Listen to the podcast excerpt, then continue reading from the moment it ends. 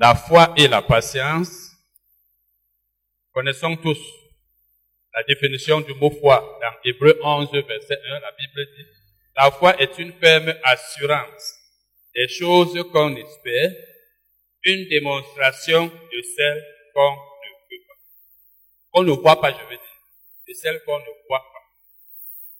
Des choses qu'on espère. Que veut dire espérer? Espérer veut dire considérer comme devant être fait ce qu'on désire. Ça veut dire, espérer veut dire que tu désires quelque chose et tu considères ça comme quelque chose qui doit être fait. Parce que on peut, espérer, on peut vouloir, on peut désirer quelque chose, mais penser que ça ne va pas être fait. Quand on espère, ça veut dire qu'on est dans l'attente de cette chose qu'on désire. Bon, et vous savez, on peut aussi désirer une chose qui n'est pas dans le plan de Dieu. Mais quand on parle de la foi, la foi c'est que je désire quelque chose qui est dans le plan de Dieu, qui est de la volonté de Dieu, parce que la foi est basée sur la parole de Dieu. La foi est basée sur la volonté de Dieu. C'est quand Dieu veut que je désire quelque chose, c'est quand Dieu veut me donner quelque chose, que j'ai le droit de désirer cela, et maintenant donc, je dois attendre. C'est ce que ça veut dire. Bon, nous allons voir, euh, nous allons lire un verset.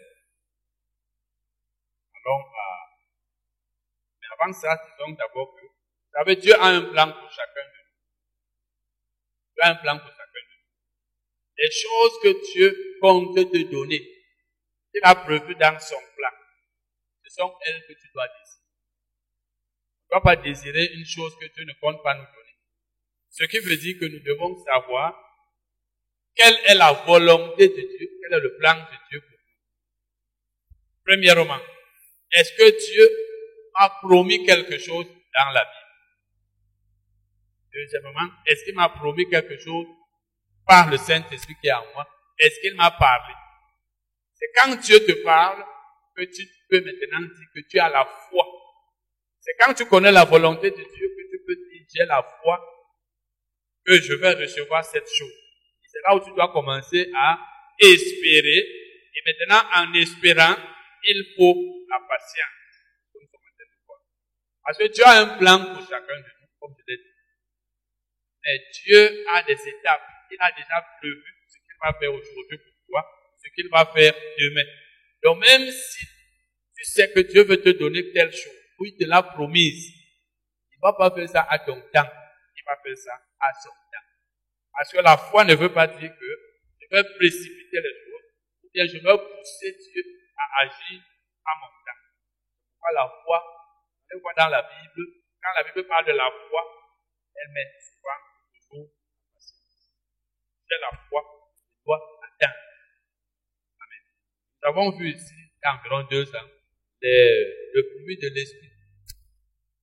En fait, le, thème, c'était le caractère chrétien. Et on a vu qu'il y a la patience parmi les fruits de l'esprit dans Galates 5, verset 22. Si tu n'es pas un chrétien patient, tu ne pourras pas marcher avec Dieu. Même ta foi, à la fin, ça va devenir encouragement. Amen. Donc, la patience, donc, c'est cette capacité qu'on a à attendre la capacité qu'une personne a à attendre. Être patient, c'est attendre. Si tu n'es pas une personne qui attend, la foi n'aura pas d'effet. Je vous donne un exemple. Si vous lisez Isaïe 7, verset 14, vous allez voir que Dieu avait promis par Isaïe la naissance de Jésus. Il a dit, que la Vierge donnera naissance à un enfant. Isaïe 7, 14. Ça, c'était une promesse dans l'Ancien Testament. Est-ce que le peuple d'Israël pouvait précipiter la naissance de Jésus? Il devait attendre. Même quand l'ange est apparu à Marie, elle ne pouvait pas précipiter les choses. Même quand Dieu fait quelque chose, sache qu'il a déjà fixé un temps, il va, il va accomplir cela. La Bible nous dit dans Galates 4, verset 4, que Dieu a envoyé son Fils quand les temps ont été accomplis. Lorsque les temps ont été accomplis, Dieu a envoyé son Fils et d'une femme. Galates 4, verset 4.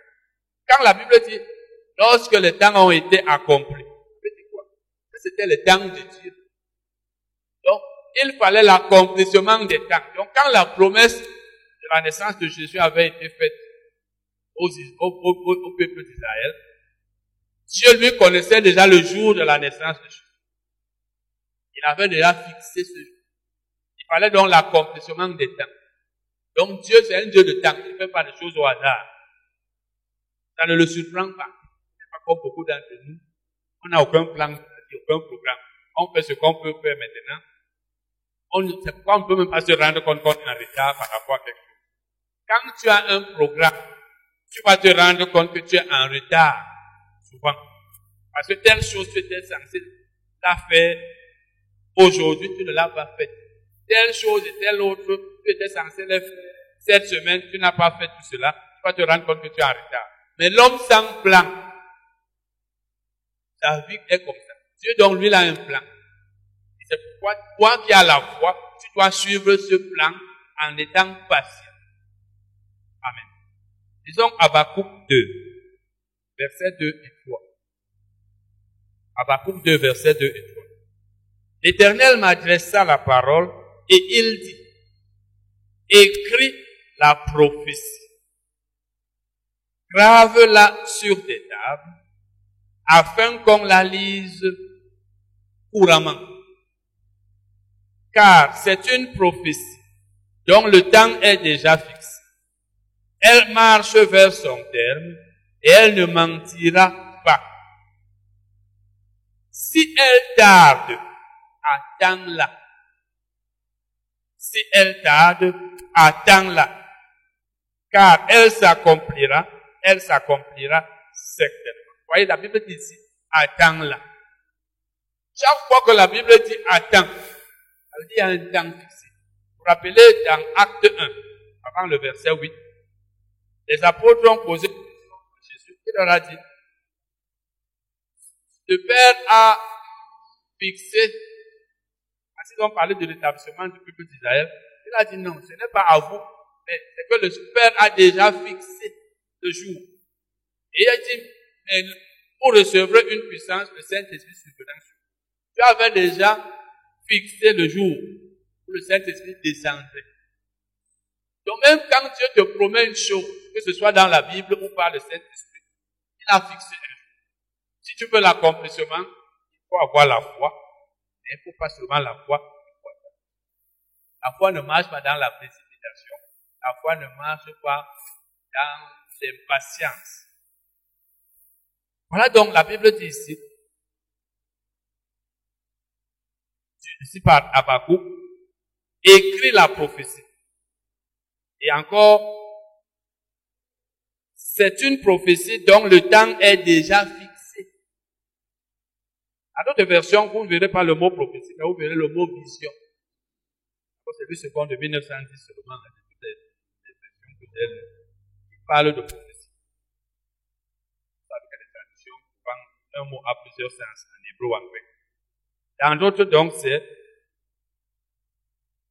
vision. La nouvelle version internationale dit révélation. Écrit la révélation. La version parole de vie dit ceci. Écris ce que je te fais connaître. Donc tu étais sur le point d'annoncer quelque chose à Abakou. Il était en train de lui annoncer cela. voilà ce qui va arriver. Et tu écris. Parce que tu vas voir que ça va arriver. Mais sache que, il dit, c'est en train de courir. Lisons. Il dit, c'est une prophétie dont le temps est déjà fixé. Le temps de cette prophétie est déjà fixé. Ça veut dire que ça va s'accomplir. Le jour de son accomplissement est déjà fixé. Et c'est en train de courir. Ou alors de marcher vers son terme. Parce que quand Dieu annonce, plus les jours passent, plus on est en train d'avancer pour arriver Donc plus le jour de l'accomplissement est en train de s'approcher. Si toi tu veux que ce jour ce soit la semaine prochaine, et que Dieu lui, il a déjà fixé que c'est dans un an, tu vas, commencer à te décourager. Donc, avec Dieu, tu. Parce que lui, il est le maître du temps. Amen. Peu comme euh, on dit souvent, les gens disent souvent dans notre pays, que c'est le chef de l'État qui est le maître du temps. Effectivement, tu fixes souvent, il peut dire là maintenant qu'il y a élection, c'est dans un mois. Vous allez dire quoi? Vous allez dire, c'est un peu comme ça. Il peut dire que, bon, pas maintenant. Donc, c'est un peu comme ça que Dieu est. Donc, nous, on, le, on suit seulement Dieu. Quand tu as la foi, tu attends le temps de Dieu. Il dit donc, ça marche vers son terme. Il dit, si elle tarde, attends-la. Tarder ici, c'est pour toi l'homme. C'est toi qui estime que ça tarde. Mais pour Dieu, ça ne tarde pas parce que lui, il a fixé le temps et tant que le temps là n'est pas arrivé, ça ne s'accomplira pas. Et c'est que le temps, parce que quand on dit que quelque chose tarde, ça veut dire qu'on attendait ça plus tôt. C'est pas ça. Mais Dieu, lui, n'attend pas ça plus tôt. C'est son temps. Mais toi, l'homme, tu trouves que ça tarde. Donc tu attends, tu attends. On attend, on attend. Tu attends, tu attends, rien n'arrive. Et tu te dis, mais qu'est-ce qui se passe? Oh, c'est parce que le temps de Dieu n'est pas encore arrivé. Et il dit, attends-la. Car elle s'accomplira quel que soit ce qui arrive, la prophétie, la vision, la révélation s'accomplira parce que Dieu lui a déjà fixé le temps. Amen. Allons dans les Hébreux 6, versets 9 à 15. Hébreux 9, verset 6 à 15. Quoique nous parlions ainsi, bien aimés, nous attendons pour ce qui vous concerne des choses meilleures et favorables au salut. C'est la Bible en train de parler du salut. Je vous ai déjà dit que quand vous lisez Hébreu, du commencement jusqu'à la fin, ce n'est que, je crois, au dernier chapitre, chapitre 13. C'est la fin là-bas, la Bible parle d'autres choses. Il y a des exhortations particulières là-bas, ou générales, etc. Dans la vie pratique de chrétien, tout le, tout le livre là, c'est consacré à Jésus, à la foi en Jésus. Tout le livre d'Hébreu. Jésus, le salut, la foi en Jésus. Tout, du début jusqu'à la fin. Donc ici, la Bible parle du salut. Elle dit, nous attendons pour ce qui vous concerne, vous les chrétiens, des choses meilleures et favorables au salut. Donc la, patience dont la Bible nous parle dans ce passage, comme on va le voir, concerne le salut. Parce qu'il faut être patient dans tous les domaines de la vie.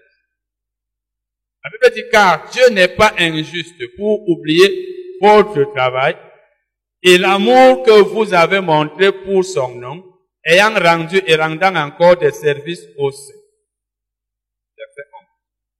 Nous désirons que chacun de vous montre le même zèle.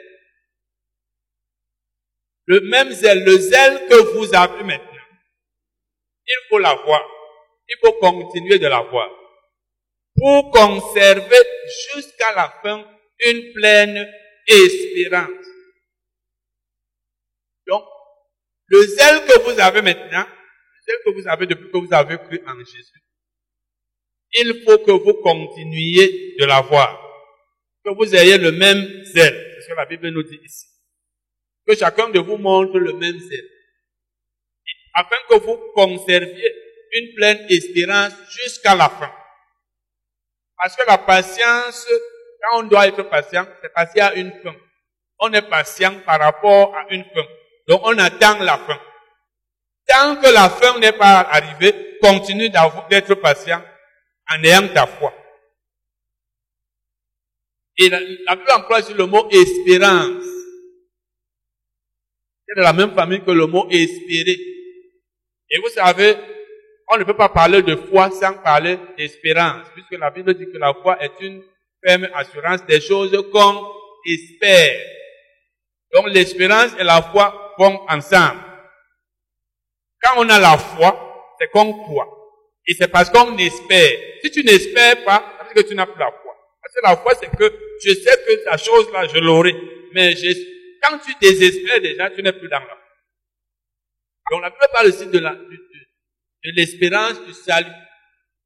En sorte que vous ne vous relâchiez point. Tout ça, c'est pour dire qu'il faut attendre. Il faut toujours continuer de croire. Donc, quel que soit ce que Dieu vous a promis, si on parle de c'est le salut. Quel que soit ce que Dieu vous a promis, quel que soit ce que vous attendez de Dieu, et vous êtes sûr que c'est sa volonté que vous l'obtenez cela. Ayez la foi, mais soyez patient. Attendez. Même s'il y a les obstacles, jusqu'à jusqu'à la fin. Tant que vous, d'abord même dans le monde, il y a un, on dit souvent, tant qu'il y a la vie, voilà, tant que tu vis, ne te décourage pas. Ne te décourage pas. Parce que le découragement empêche qu'on reçoive même ce que Dieu voulait nous donner. Et la Bible dit donc ici, en sorte que vous ne vous relâchiez pas et que vous imitiez ceux qui par la foi et la persévérance héritent des nous, les chrétiens, nous devons imiter ceux qui par la foi, ils ont la foi et la persévérance. On va voir tout à l'heure, le mot persévérance signifie aussi patience. Le même mot grec signifie patience. Donc tu as la foi, c'est bien, mais persévère, sois patient, attends. Parce que ta foi, c'est selon ce que Dieu a prévu. Et ce n'est pas toi qui lui dis ce qu'il, quand est-ce qu'il doit accomplir. Il a déjà, il t'a dit, je vais faire ceci. C'est celui qui promet une chose, qui fixe les délais. C'est pas ça. Tu ne peux pas venir dire à quelqu'un, bon, je vais offrir un, je vais t'acheter une paire de chaussures, hein. Je vais t'acheter une paire de chaussures. Et la personne te dit, ok, il faut que tu m'achètes avant demain. Ça, ça a du sens. Ça n'a pas de sens. C'est la personne qui promet la chose, qui dit, je vais faire ça tel jour. Donc c'est Dieu qui a pris l'initiative de te dire qu'il va faire telle chose. Tu dois donc demander à Dieu quand? S'il ne te dit même pas, tu attends. S'il te dit même c'est dans mille ans, tu te ok, c'est lui qui a prouvé. Donc la Bible dit ici, allons au verset héritent les promesses. Donc ceux qui parlent la foi et la persévérance héritent les promesses. Donc ils ont la foi. Parce que Dieu leur a parlé. Ils croient que ça va s'accomplir. Mais ils persévèrent et c'est là où ils reçoivent donc. Donc la foi plus la patience, ça fait recevoir ce que Dieu a promis. Verset 13. Lorsque Dieu fit la promesse à Abraham, donc la Bible est en train de nous donner comme exemple Abraham. Et il fait donc partie des personnes que nous devons imiter. Il avait la foi, il avait persévéré. Lorsque Dieu fit la promesse à Abraham, ne pouvant jurer par un plus grand que lui, il jura par lui-même. Et dit, certainement je te bénirai et je multiplierai ta postérité. Voilà la promesse de Dieu. Je te bénirai, je multiplierai ta postérité. Donc je multiplierai ta descendance tu auras beaucoup d'enfants, de petits-enfants, etc., etc. C'est Dieu qui a promis. Et c'est ainsi qu'Abraham, ayant persévéré, obtint l'état de la promesse, l'effet de la promesse. Donc, Dieu a fait la promesse, Abraham a eu la foi, il a cru, mais il a attendu, il a été patient. Disons ça dans la version semeur. Version semeur, toujours verset 9 à 15. Mes chers amis, même si nous tenons ici un tel langage, nous sommes convaincus que dans ce que nous, nous venons de dire, vous êtes de bon côté, celui, vous êtes du bon côté, celui du salut. Voyez? Vous, nous, vous êtes du côté du salut. Parce que si la Bible parle de la persévérance dans la foi, en attendant le retour de Jésus. Car Dieu n'est pas injuste. Bon, laissons ça. Allons au verset 12 et 13. Verset 12 et 13. Bon. Avant de lire euh, Hébreu 6, verset 9 à 15, je ne préfère pas donner le sous-titre. Hébreu 6 là, verset 9 à 15. Avant ça, vous mettez le titre, la foi et la patience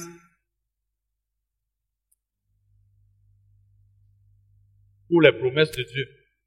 Donc, il y a la foi et la patience. Vous pouvez noter. La foi et la patience dans l'accomplissement des promesses de Dieu. Il y a quoi, la foi et la patience, dans beaucoup de domaines. Disons donc maintenant, verset semeur, version semeur. Car Dieu n'est bon. Allons au verset 12. Ainsi, vous ne vous relâcherez pas. Donc, ne nous relâchons pas quand nous attendons quelque chose de Dieu. Quand tu te relâches, ça veut dire que c'est comme un combat que tu as abandonné. Tu ne peux pas gagner dans un combat si tu as abandonné.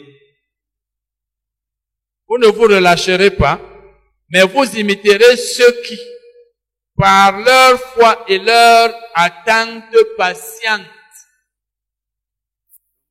la version du second emploi le mot persévérance. La version semeur dit l'attente patiente. Donc, persévérer veut dire attendre patiemment. Parce qu'on peut attendre, mais impatiemment. Mais quand tu attends patiemment, ça veut dire que tu n'es pas impatient, tu n'es pas pressé, tu, tu, ne te, tu, ne, te plains pas. Parce que la personne qui attend impatiemment se plaint et n'est pas à l'aise. Elle attend malgré elle. En disant, vraiment, depuis que moi j'attends, ça c'est pas la foi. La foi c'est que tu attends patiemment, ça veut dire que tu es sûr, tu es tranquille. Quand tu attends impatiemment, aujourd'hui, ce n'est pas venu. Le Seigneur ne comprend rien. Depuis que j'attends ceci, ce n'est pas la foi. Là, tu es impatient. L'homme patient, c'est celui-là. Il, fait un peu comme s'il a encore du temps. Donc, pour lui, il y a le temps. Le temps, le, le, temps est là. N'est pas dérangé. Il ne se gêne pas. L'homme impatient, pour lui, c'est comme si, si la chose n'arrive pas aujourd'hui, ça n'est pas plus arriver. Ils ont la suite. Lorsque Dieu fit la promesse sa promesse à Abraham, il prêta serment par lui-même, et il ne, car il ne pouvait pas jurer par un plus grand que lui. Il déclara, assurément, je te comblerai de bénédictions et je multiplierai ta descendance. Abraham attendit patiemment. Et c'est ainsi qu'il vit se réaliser ce que lui avait Abraham attendit connaissez la promesse, n'est-ce pas? Abraham n'avait pas d'enfant. Entre-temps, Agar lui a dit, tu vois bien, non, je peux dire Sarah, Sarah lui a dit, Abraham, tu vois, moi comme tu vois là, je peux plus avoir d'enfant. Donc, vraiment, débrouille-toi. Comme un frère me disait en, il mototaximan. Il a une, une, une femme qui est chrétienne. Il lui a dit, il faut que tu cherches un enfant quelque part. Donc, débrouille-toi elle a autorisé à, on ne peut plus dire la tromper, parce que là, ce n'est plus tromper. Ça, c'est la personne qui ne dit pas. Donc, Sarah a dit à Abraham, vas-y, c'est pas ça, hein? Et Dieu avait déjà fait la promesse. Et vous voyez bien, comme dans Galal, vous voyez que la Bible appelle l'enfant né d'Agar Ismaël. La, Bible l'appelle l'enfant né selon la chair. Alors que Isaac, qui est né de, Sarah, l'enfant selon la promesse.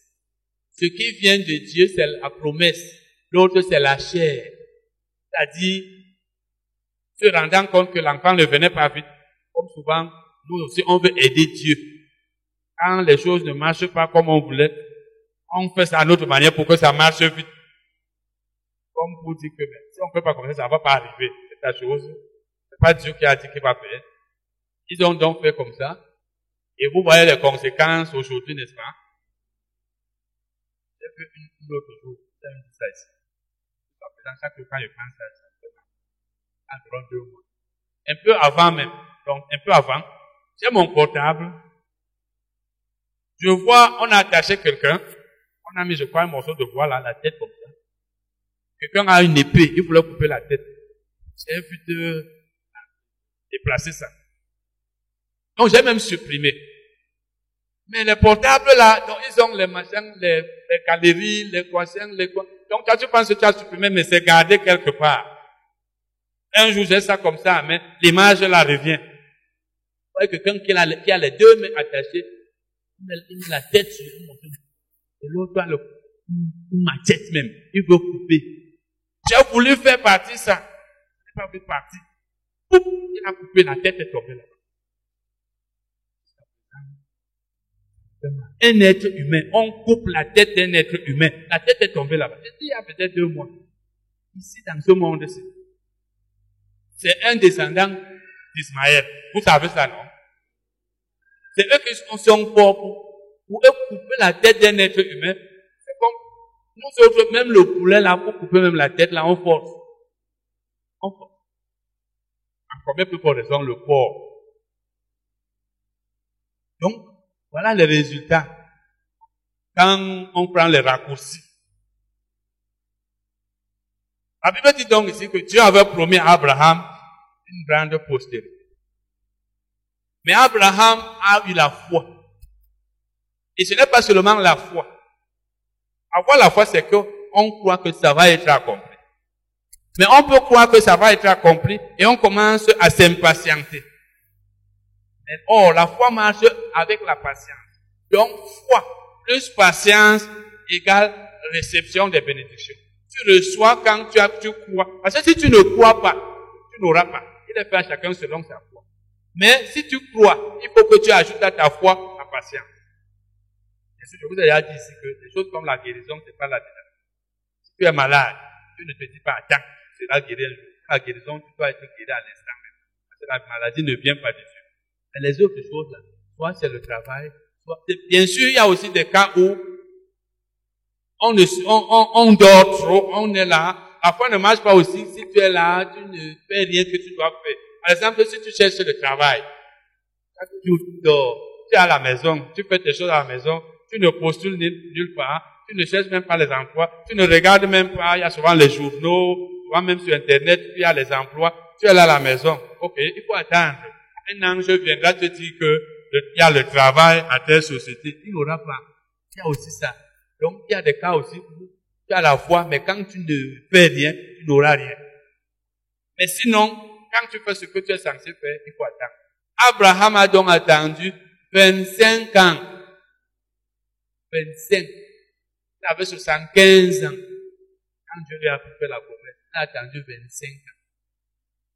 Donc sa foi a marché a-t-il avait la patience Si c'était découragé, il n'aurait rien eu. C'est ça qui fait que certaines promesses de Dieu ne sont pas accomplies pour nous. Notre foi, c'est pour quelques jours. Et quand ça ne marche pas, pour quelques mois, quelques années, on se décourage. On commence, souvent on commence à chercher le plan B. On suit le plan B, on suit le raccourci, comme Abraham. Amen. Hébreu 10. Hébreu 10. versets 35 et 36. Hébreu 10, verset 35 et 36. N'abandonnez donc pas votre assurance. Le mot assurance est synonyme du mot foi. Parce que la Bible dit que la foi est une ferme assurance. Donc on peut lire ici, n'abandonnez donc pas votre foi. Donc continuez d'avoir la foi. À laquelle est attachée une grande rémunération. Rémunération ou alors, dans notre version, vous trouverez récompense. Et la Bible parle aussi du salut. Le salut définitif, c'est lui qui a appelé ici rémunération. Parce que si tu as cru en Jésus, c'est qu'il y a une grande rémunération qui t'attend. Quand Jésus viendra, il t'enlèvera, tu iras au ciel. C'est le salut définitif. On a vu ça ces derniers temps. Donc, continue de croire. Continue de croire. Parce que la Bible est en train de croire. Car vous avez besoin de persévérance afin qu'après avoir accompli la volonté de Dieu, vous obteniez ce qui vous est permis. Je vais lire ça dans la version Darby. Version Darby. version David dit, ne rejetez donc pas votre confiance. Vous le mot confiance, le mot est un mot synonyme du mot foi. Parce que avoir foi veut dire être sûr. Avoir foi peut aussi dire avoir confiance. Donc tout ça, c'est des mots synonymes. Donc, la Bible veut dire ici, ne cessez pas d'avoir la foi. Continuez d'avoir la foi. Continuez de croire. Ne rejetez donc pas loin votre confiance qui a une grande récompense. Je vous ai dit, cette récompense-là, c'est le salut. Parce que comme tu as cru en Jésus-Christ, ça va te donner. Parce que le jour où Jésus va venir pour l'enlèvement, c'est là où ce sera le salut définitif. Parce qu'avant l'enlèvement, tout peut arriver. Quelqu'un peut régner, Jésus perd le salut. C'est encore possible. Car vous avez besoin de patience. Ici, c'est le mot patience. Vous avez besoin de patience afin que, ayant la volonté de Dieu, vous receviez les choses promises. Vous receviez les choses promises. Donc, nous avons besoin de patience. Qu'est-ce que la Bible veut dire ici? Elle veut dire que vous avez cru en Jésus. Et Jésus vous a promis le salut. Il a dit ceux qui croiront en lui seront sauvés. Mais si vous lisez même tout le chapitre, là vous verrez que la Bible ne fait que de la persévérance dans la foi. Persévérer donc, continuez de croire en Jésus. Ne cessez pas de croire en lui. Et Jésus a même dit, on va voir ça tout à l'heure, dans Matthieu 25, verset 13, celui qui persévérera jusqu'à la fin sera sauvé. Que la Bible de la persévérance dans les épreuves. Donc, nous devons continuer de croire en Jésus. Nous ne devons pas le renier. Ça veut dire que nous devons attendre. Tant que Jésus n'est pas venu, tant qu'il n'est pas encore là, on va continuer d'attendre. Et de, de croire. Et quand il va venir, donc, je serai en libre. Donc, il y a la patience. Si tu dis, ah, Jésus là, il ne vient même plus. La fête de Jésus là même, vous pensez que c'est même vrai. Ça veut dire que le jour où il viendra, il trouvera que tu, tu t'es découragé. Tu n'as pas persévéré t'es relâché. Comme nous avons vu tout à l'heure que la Bible nous demande de ne pas nous relâcher. Donc, continue toujours de croire en Jésus. Sois patient, même si des siècles passent, même si des, millénaires passent, sache que ton salut éternel, ton salut définitif s'accomplira. Amen. Ça, c'est pour les promesses de Dieu. Donc, la foi et la persévérance dans la, réception des promesses de Dieu, pour l'accomplissement des choses que Dieu nous a promises. Galates 6, versets 9 et 10. Galates 6, versets 9 et 10. Ne nous lassons pas de faire le bien, car nous moissonnerons au temps convenable si nous ne nous relâchons pas.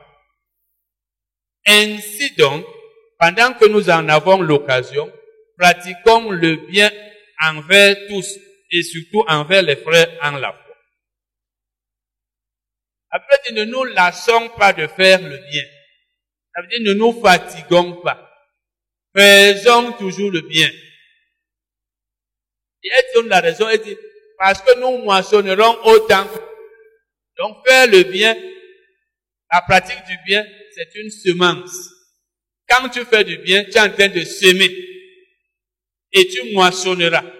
Et la Bible dit que pratiquons le bien envers tous, mais surtout envers les frères en la foi. Faisons du bien aux gens, mais surtout aux frères en la foi, aux chrétiens, aux enfants de Dieu. Et quand la Bible dit nous moissonnerons au temps convenable, c'est y a un temps convenable et c'est le temps que Dieu a fixé.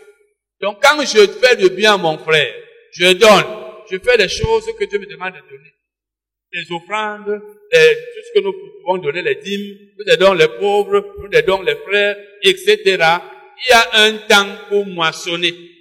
C'est ce temps-là que c'est Dieu qui l'a fixé. C'est le temps convenable. Tout autre temps n'est pas convenable. Et le temps convenable, c'est Dieu qui l'a fixé. Donc quand tu sèmes, comme par exemple tu sèmes l'arachide, ça s'il y a un temps fixé pour moissonner, c'est pas ça. Est-ce que vous pouvez s'aimer l'arachide aujourd'hui et moissonner dans deux semaines? Dieu a déjà fixé les règles. C'est nous qui avons décidé que l'arachide soit moissonné après trois, mois. Le macabo, je sais pas après combien de mois.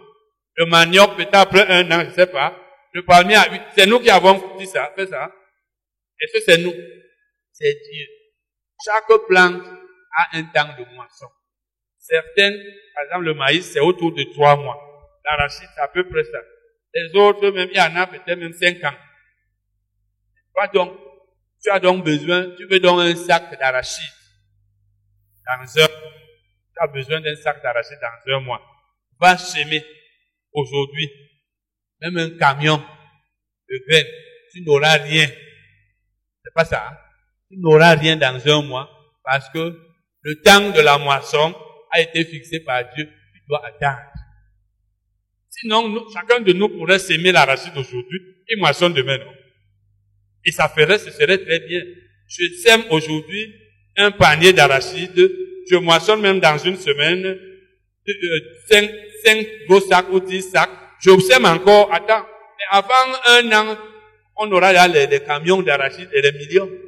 Tu dois attendre. Donc même au niveau de la, semence, au niveau du donné, ne donnez pas, comme il y a eu des cas comme ça, un frère me disait ça il y a des années, on vous dit si tu veux que Dieu fasse quelque chose cette semaine, ou bien cette année-ci, d'ici quelques jours, va donner, fais une offrande. On ne manipule pas Dieu. Si tu sèmes aujourd'hui, d'abord on ne donne pas pour recevoir. Mais quand tu donnes, tu es censé recevoir. Et le temps de la moisson est fixé par Dieu. Tu attends. Et si tu es donc de ceux-là qui donnent pour recevoir, tu vas te décourager quand tu ne vas pas recevoir. Le frère Titi, là, c'est moi que vous accusez beaucoup Parce que quand la parole de Dieu ne marche pas pour les gens, comme ils veulent, ils accusent l'enseignant. Et étant accusé comme ça par quelqu'un, il dit que son frère a fait, a fait l'œuvre de Dieu et a laissé les autres choses et ça n'a pas marché et a, été obligé maintenant de recommencer à faire, autre chose. Donc c'est mon enseignement qui a fait souffrir ton frère. Oui, parce que tu t'enseignes que quand on est dans le ministère, on ne doit pas faire autre chose. Voilà donc mon frère, il a laissé les autres choses, il a fait l'œuvre de Dieu, ça n'a pas marché. Donc c'est l'enseignement de Titi qui est l'enseignement qui est pour maintenant. Il avait d'abord la peine. Les gens ne regardent pas ça. Tu laisses, tu ne fais, tu, dois faire le commerce. Par exemple, tu ne fais rien d'autre. Tu dis non, je, euh, je deviens pasteur. Tu deviens pasteur, Dieu ne t'a pas appelé. Si ton ministère pastoral ne marche pas, alors que tu pourrais faire autre chose, on vient accuser celui qui a enseigné. C'est moi qui ai enseigné Donc, il faut être patient. Si tu es donc de ceux-là qui donnent dans le but de recevoir, quand tu vas donner, donner, ça ne va pas marcher. Tu vas commencer à dire, que moi je donne là, les enseignements là même que tu nous donnes là, il a dit que quand on donne, on reçoit, non? Frère, j'ai donné l'argent l'année-ci. Tu ne reçois rien. Hein? C'est bien. Cesse donc de donner. Donc, quand tu donnes, après avoir rempli les conditions, tu vas moissonner. Si tu as dit que ce que tu donnes cette année, tu moissonneras ça dans cinq ans, tu vas, tu vas refuser. Tu vas dire non. C'est pourquoi c'est bien d'être dans le processus de donner. Chaque fois que tu as, tu donnes. Parce que ce que tu donnes aujourd'hui, peut-être c'est ce que tu vas moissonner dans deux ans. Et ce que tu vas donner demain, peut-être dans trois ans. Ça veut dire qu'un chrétien ne doit pas être dans des petits calculs de, il y a des problèmes là, il faut que d'ici la rentrée, je fasse des grosses prendre Pour que, bon, c'est ce que les gens font. Ne fais pas ces petits calculs avec Dieu. Il y a un temps pour moissonner, tu dois être patient. Parce que Dieu a dit, si tu donnes, tu vas recevoir. Si tu sèmes, tu vas moissonner. Mais quand tu temps, c'est lui qui fixe le temps. Sois patient. Amen. Sois patient, attends. Maintenant, je veux parler de la foi et la persévérance. C'est deuxième sous-titre. La foi et la persévérance dans les épreuves. La foi et la persévérance dans les épreuves. Si vous voulez, dans la souffrance. On doit aussi être patient. La foi et la patience. Hein, la foi et la patience dans les épreuves, dans les souffrances. Matthieu 24, verset 1 à 13.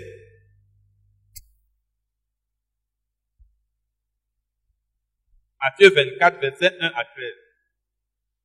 Jésus parlait ici des choses qui précéderont son avènement, donc son retour. Comme Jésus s'en allait au sortir du temple, ses disciples s'approchèrent pour lui en faire remarquer les constructions. Mais il leur dit, voyez-vous tout cela? Je vous le dis en vérité. Il ne restera pas ici pierre sur pierre qui ne soit renversée. Il s'assit sur la montagne des Oliviers. Et les disciples vinrent en particulier lui faire cette question. Dis-nous, quand cela arrivera-t-il? Et quel sera le signe de ton avènement et de la fin du monde? Jésus leur répondit, Prenez garde que personne ne vous séduise, car plusieurs viendront sous mon nom, disant, c'est moi qui suis le Christ. Et ils séduiront beaucoup de gens. Vous entendrez parler de guerre et de bruit de guerre. Gardez-vous d'être troublés car il faut que ces choses arrivent. Mais ce ne sera pas encore la fin.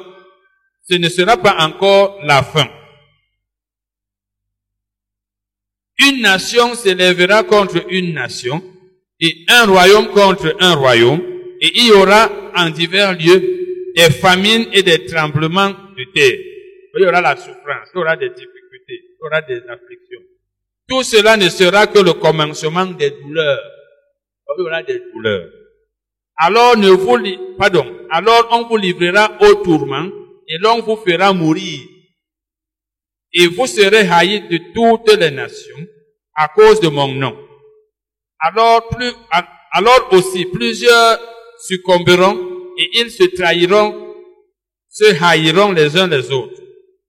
Plusieurs faux prophètes se lèveront et séduiront beaucoup de gens. Et parce que l'iniquité se sera accrue, la charité du plus grand nombre se refroidira. Mais celui qui persévérera jusqu'à la fin sera sauvé. Donc il faut là la persévérance. nous savons que la persévérance, c'est la patience. Ça veut dire celui qui ne sera pas patient, celui qui ne, se, persévérera pas, il ne sera pas sauvé, n'est-ce pas? donc, il faut la patience. La version me dit, celui qui tiendra bon jusqu'au bout. Donc la patience, c'est que tu tiens bon jusqu'au bout. Tu tiens bon jusqu'à la fin, comme on a vu tout à l'heure dans Hébreu 6. Il faut avoir le même zèle et conserver la même assurance, la même foi jusqu'à la fin. Donc la foi, c'est pas une question de quelques jours, après tu abandonnes. Après tu te décourages. Après tu commences à dire, ah, moi ça m'a dépassé. Ah, si ça marche, ça marche. Quand tu as la foi, il n'y a pas à dire que si ça marche, mais j'ai remis ça au Seigneur. Vous aimez beaucoup dire ça. Donc j'ai remis ça au Seigneur. C'est une façon de dire que c'est entre ça, le regard là-bas, si ça marche, ça marche. C'est lui qui sait ce qu'il va faire. Si tu n'es plus dans la foi, quand tu es dans la foi, c'est que ça va marcher. J'attends, ça, ça arrive. Plus les jours passent, tu dis, ça arrive. Les jours sont en train de s'approcher, c'est ça la foi. Tu es patient et c'est parce que tu sais que le jour de l'accomplissement arrive. Et c'est ça que tu es en train d'attendre. Amen. La version parole de vie dit, celui qui résistera jusqu'à la fin. Et cette fin-là, c'est Dieu qui l'a fixée. C'est Dieu qui a fixé ça. Donc, dans tous les domaines de la vie, sachez qu'il y a une fin. Tu attends. La foi, j'attends. Parce que la foi, c'est que Dieu est là-dedans. C'est lui qui va tout faire. Mais c'est pas moi qui vais fixer dedans. Allons lire 1 Corinthiens 10, verset 13. 1 Corinthiens 10, verset 13. Nous avons étudié ce verset, c'est quand j'enseignais sur les épreuves, les tribulations, les souffrances, etc. Aucune tentation. Vous rappelez que les mots tentation, épreuve, souffrance, etc. sont synonymes. Aucune, aucune tentation ne vous est survenu qui n'ait été humaine. Ça veut dire toute tentation, ou si vous voulez toute épreuve, toute difficulté qui vous survient, qui vous survient, est déjà survenue à une autre personne. Donc c'est humain, c'est pas surhumain. Donc quand vous souffrez là, hein, peut-être toute la journée, vous n'avez pas mangé. Vous souffrez, vous avez mal au ventre. Il y a des gens qui ont souffert ça, plus même. Vous n'êtes pas le premier. C'est ça que la Bible dit. Il y a des gens qui ont déjà souffert plus que vous. Si vous avez même des problèmes, vous payez le loyer, par exemple, peut-être les enfants ne vont pas à l'école, ceci. Il y en a qui ont déjà souffert comme ça. C'est humain. Donc, vous n'êtes pas le premier. Amen. C'est ce que ça veut dire. Donc, tout ce qui nous arrive est déjà arrivé aux gens. C'est arrivé aux gens. Faut pas penser que c'est toi la personne la moins aimée par Dieu. Donc, Dieu là, je ne comprends pas. Parce que souvent, les gens ne regardent que ceux qui sont mieux que eux. C'est une très mauvaise façon de mener la vie chrétienne. Quand tu ne te compares seulement à ceux qui te dépassent, comme pour dire que vraiment le Seigneur, lui, ne fait pas grand chose pour moi. Vraiment, lui, il me néglige. Lui m'abandonne. Ça, c'est l'ingratitude. L'homme ingrat donne toujours l'impression que Dieu ne fait rien pour lui. Même les gens, même pas seulement Dieu, même les gens qui nous font du bien. Il ne faut pas être toujours en train de voir qu'il m'a, il m'a pas fait de ceci. Il m'a donné seulement ça.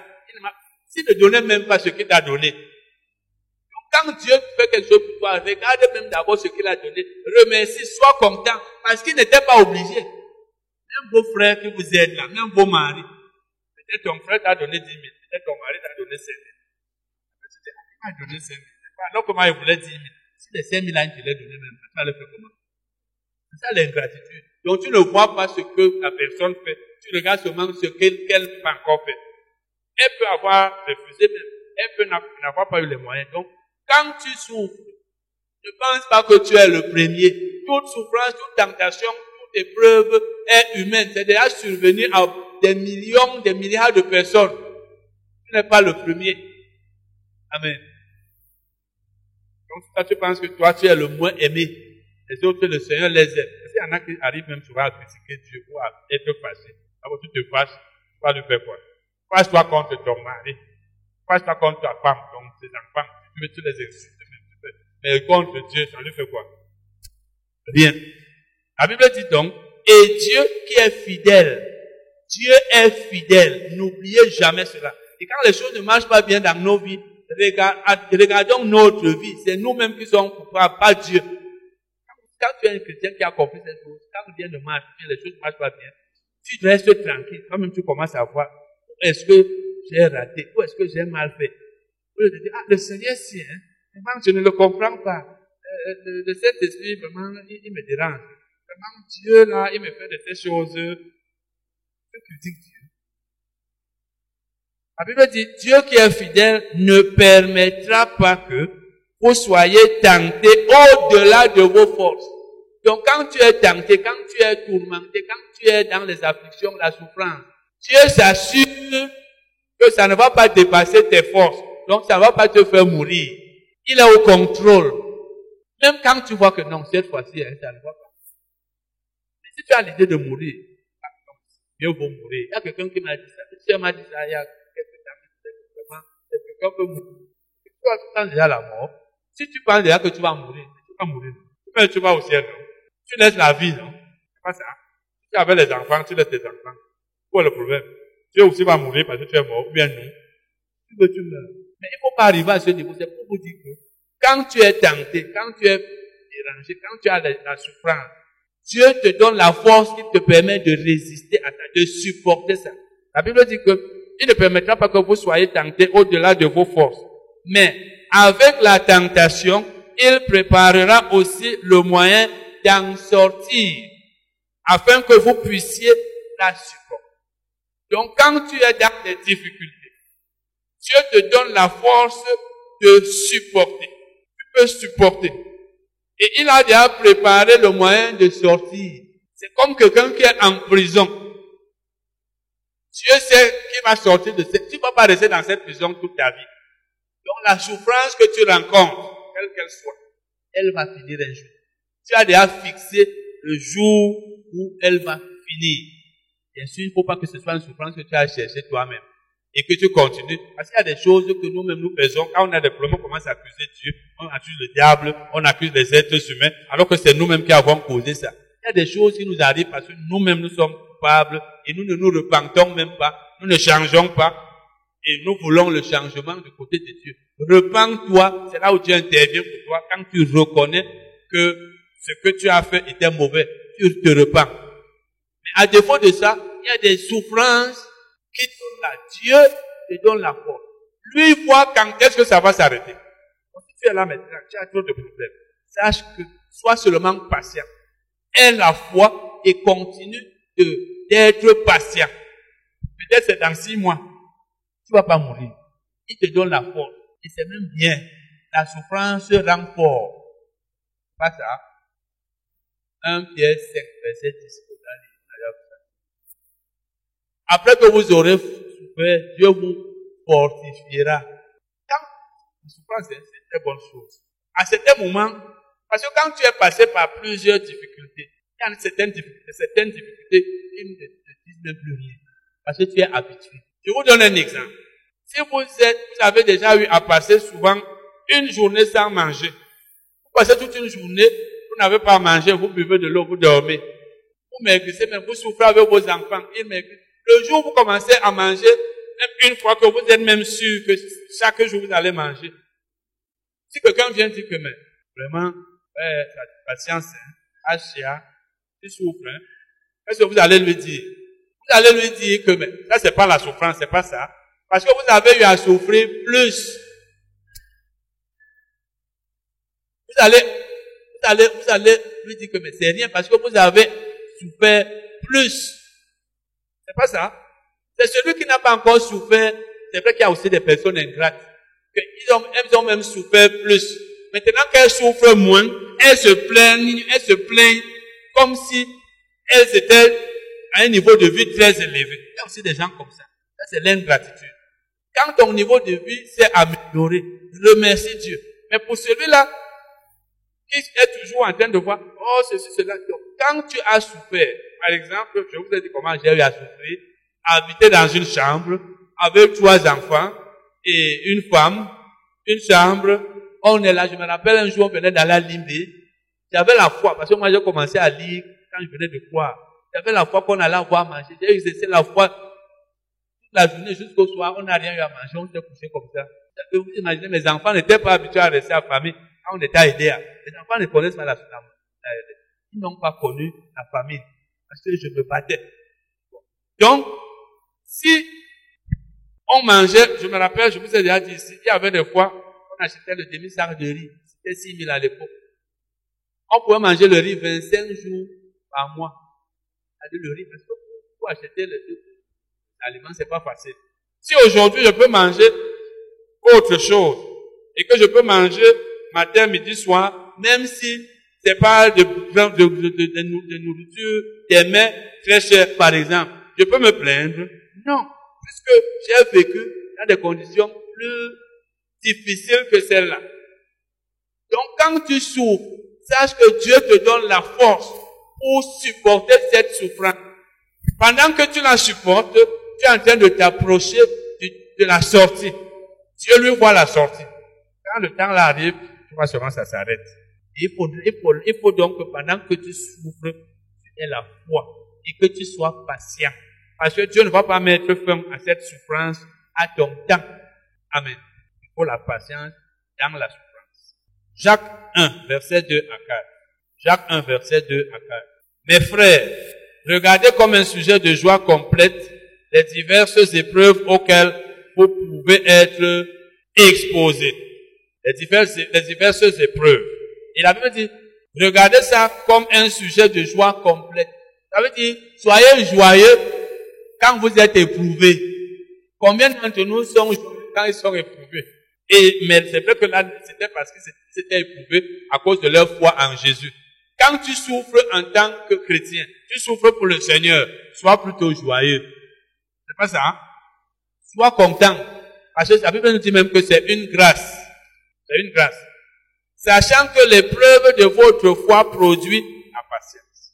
Donc quand ta foi est éprouvée, c'est-à-dire elle est testée, Parce que les épreuves sont là pour tester ta foi. Comme un élève ou un candidat qui va à un examen pour qu'on voit son niveau.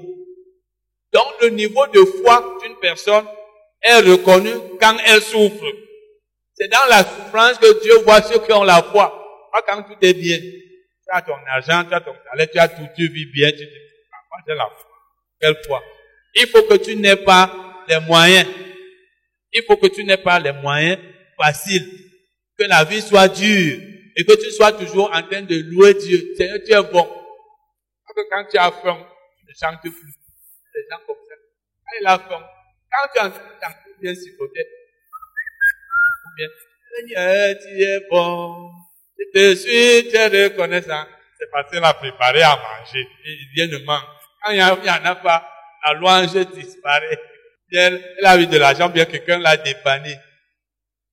Donc la foi est testée par les difficultés, par les épreuves. C'est là où la Bible dit donc, regardez comme un sujet de joie complète les diverses épreuves auxquelles vous êtes exposés. Sachant que l'épreuve de votre foi produit la patience.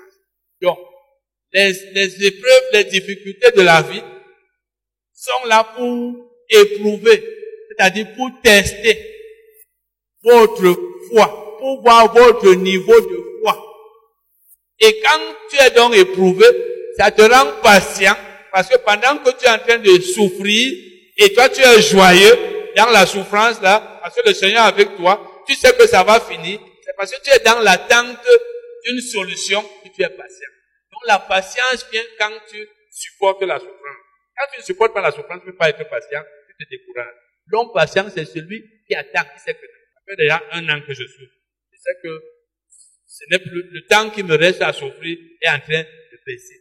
C'est la patience. Amen. Et la Bible dit, mais il faut que la patience accomplisse parfaitement son œuvre, afin que vous soyez parfaits. Donc que vous soyez mature et accompli, sans faillir en rien. Sans faillir en rien veut dire sans manquer de rien. Sans manquer de rien. Vous voyez que il faut aussi la patience dans les épreuves, dans la souffrance. Bien sûr, il faut la foi.